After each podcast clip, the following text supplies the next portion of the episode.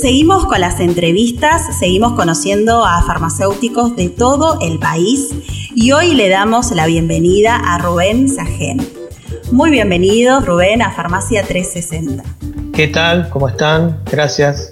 Te queremos conocer un poquito, yo algo vi en las redes sociales, pero me gustaría que las personas que están escuchando, eh, bueno, sepan de vos, hace cuánto te recibiste, en qué universidad. Yo soy farmacéutico, recibido en la Universidad de Buenos Aires. Este, estudié, me recibí en, los años 80. Un año de transición entre una universidad un poco gris, fría, distante, de relaciones distantes entre alumnos y profesores, de época de la dictadura militar, que en esos años terminaba, y el comienzo de una vida universitaria distinta, pero bueno, fue en esos años la transición. ¿Y actualmente estás trabajando en farmacia?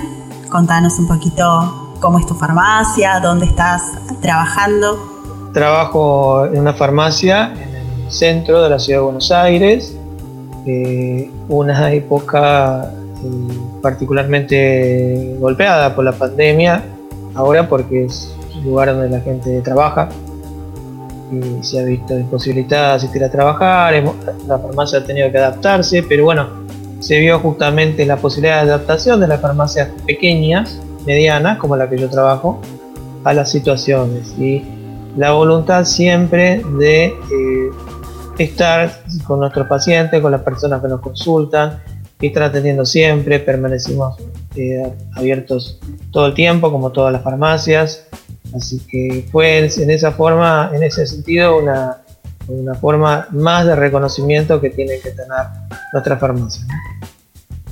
¿Y cómo te llevas con las redes sociales? Me llevo bien, siempre me llevé bien, y siempre me gustó la comunicación, he tratado de interiorizarme, de capacitarme en la medida de lo posible, siempre me interesó la comunicación, desde la inicio de, lo que fue la comunicación, la posibilidad de comunicación horizontal, por decirlo así, a través de los blogs, primero, después de, las plataformas como Facebook. Y bueno, esa me interesa el acercamiento que brinda esa posibilidad de comunicación y de transmitir información desde un lugar más horizontal, si bien no podemos engañarnos y hay una simetría siempre en la producción de la información, pero bueno, las redes sociales nos dan esa posibilidad de, contactarnos, de juntarnos con colegas, de establecer vínculos a través de intereses comunes. Y eso me parece que es muy importante y hay que aprovechar. Y si alguien se quiere contactar con vos, algún colega, ¿cómo te puede encontrar en las redes sociales? Mis redes sociales son abiertas, eh, públicas.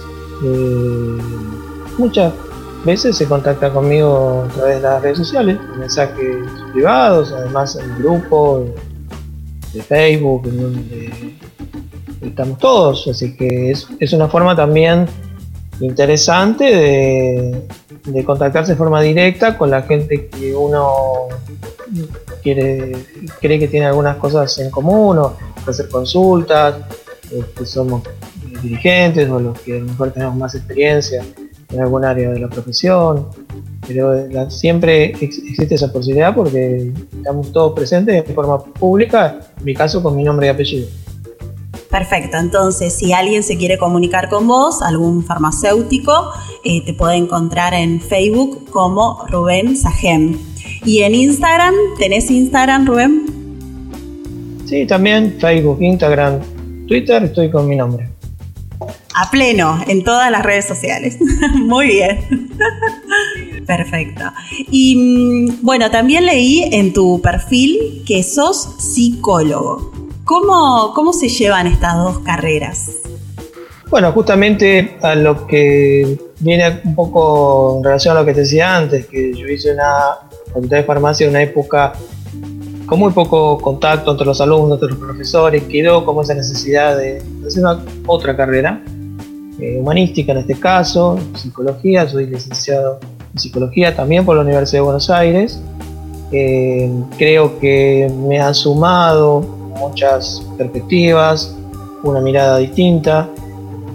He agregado conocimientos por esa carrera como otros colegas lo pueden haber sumado por otras cosas. Yo he hecho una carrera más formal, que es eh, me ha dado otro título universitario, pero todos, de cierta forma, yo veo colegas que se han capacitado en distintas áreas, incluso dentro de la profesión o en, en, otras eh, áreas que, siempre suman. Yo creo que todo lo que uno puede aprender lo, va a, volcar en, la atención a, a, los pacientes, a las personas que le consultan.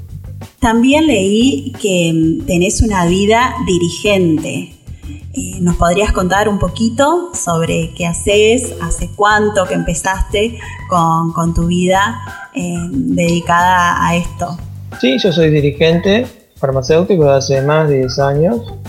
He ocupado distintos lugares, he empezado como vocal en el Colegio Farmacéutico de la Ciudad de Buenos Aires, vocal, consejero, vicepresidente, presidente, ahora secretario general más allá del lugar que uno ocupe, creo que es interesante en la medida que se pueda, ya sea dedicándole tiempo a una actividad dirigente que requiere un compromiso, que requiere tiempo, o participar de distintas formas de la vida institucional, de otros colegios, de otras entidades profesionales o académicas, como dirigente o participando en las asambleas, acercándose a las comisiones asesoras de trabajo, simplemente estando atentos a, lo que se hace en el colegio, ¿no?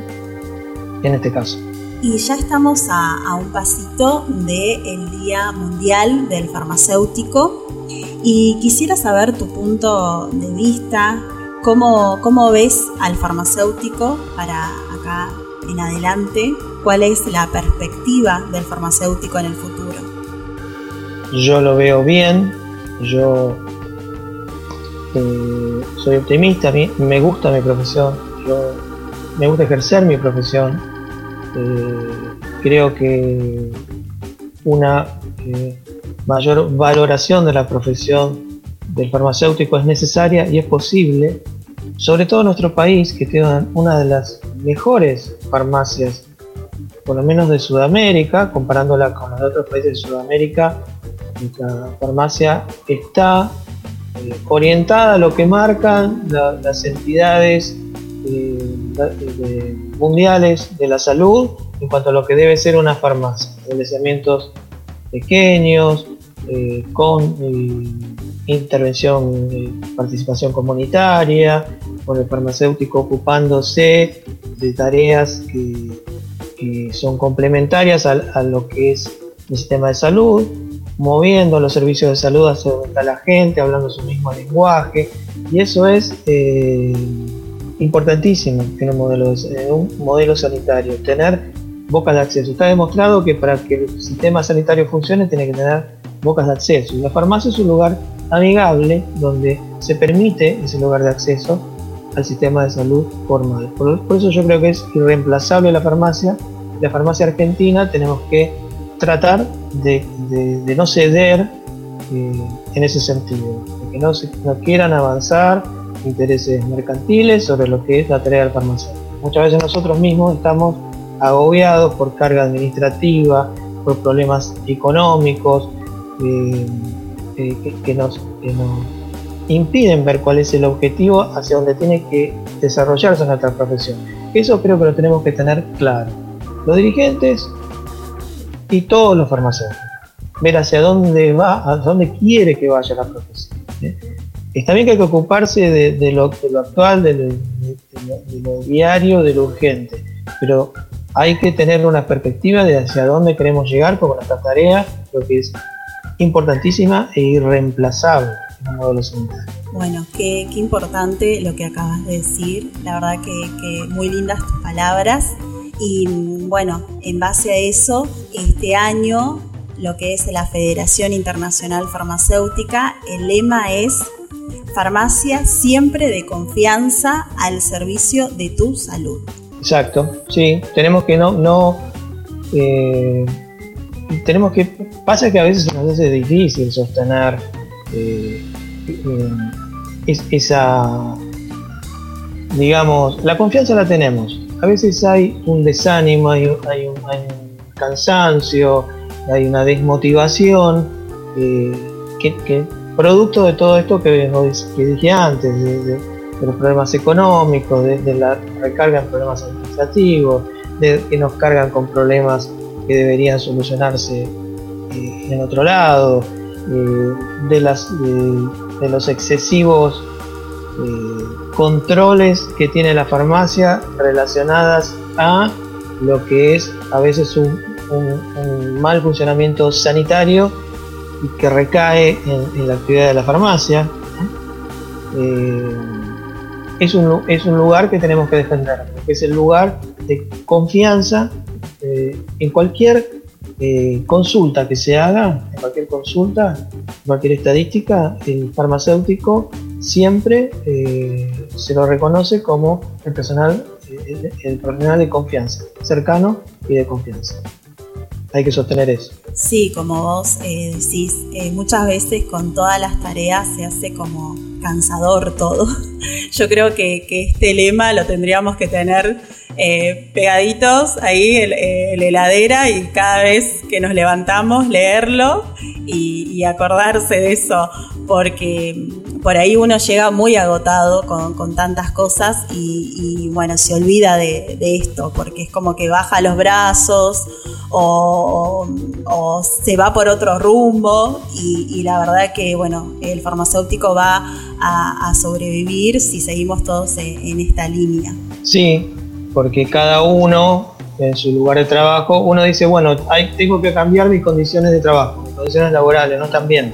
Bueno, esa es tarea de los dirigentes como decimos, hay que fijar un objetivo hacia dónde queremos ir, una farmacia profesional, una farmacia para intervenciones sanitarias.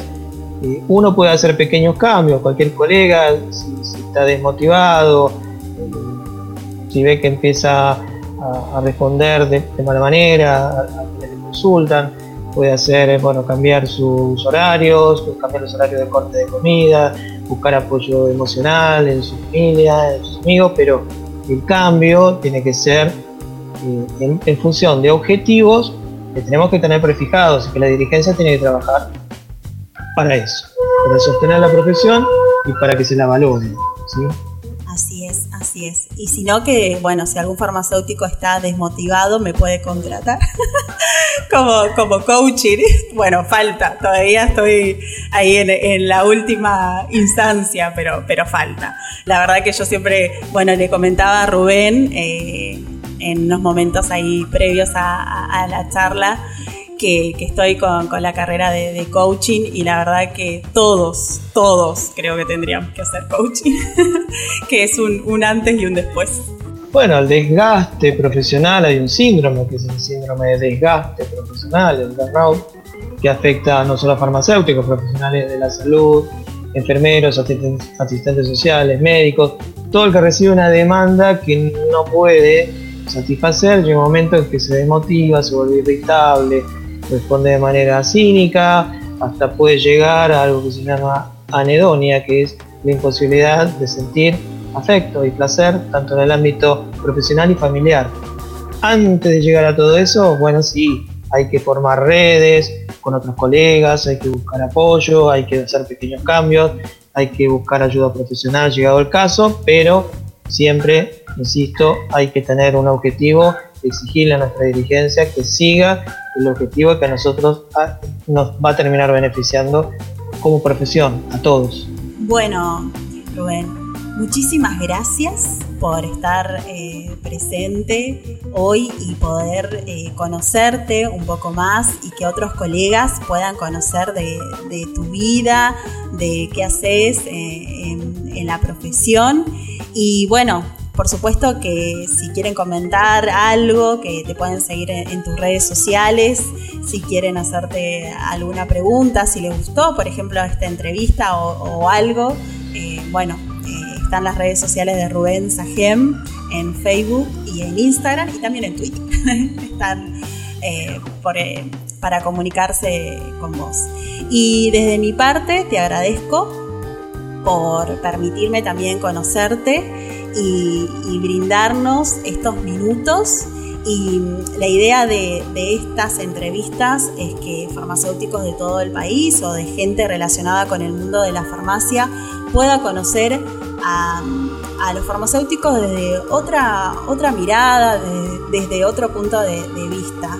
Y haciendo estas charlas, estas entrevistas como más relajadas o amigables, uno se puede distender y, puede conocer un poquito más a la persona, además del farmacéutico te agradezco y bueno, eh, gracias. Gracias a ustedes, muy, muy buena iniciativa, así que los felicito. Gracias.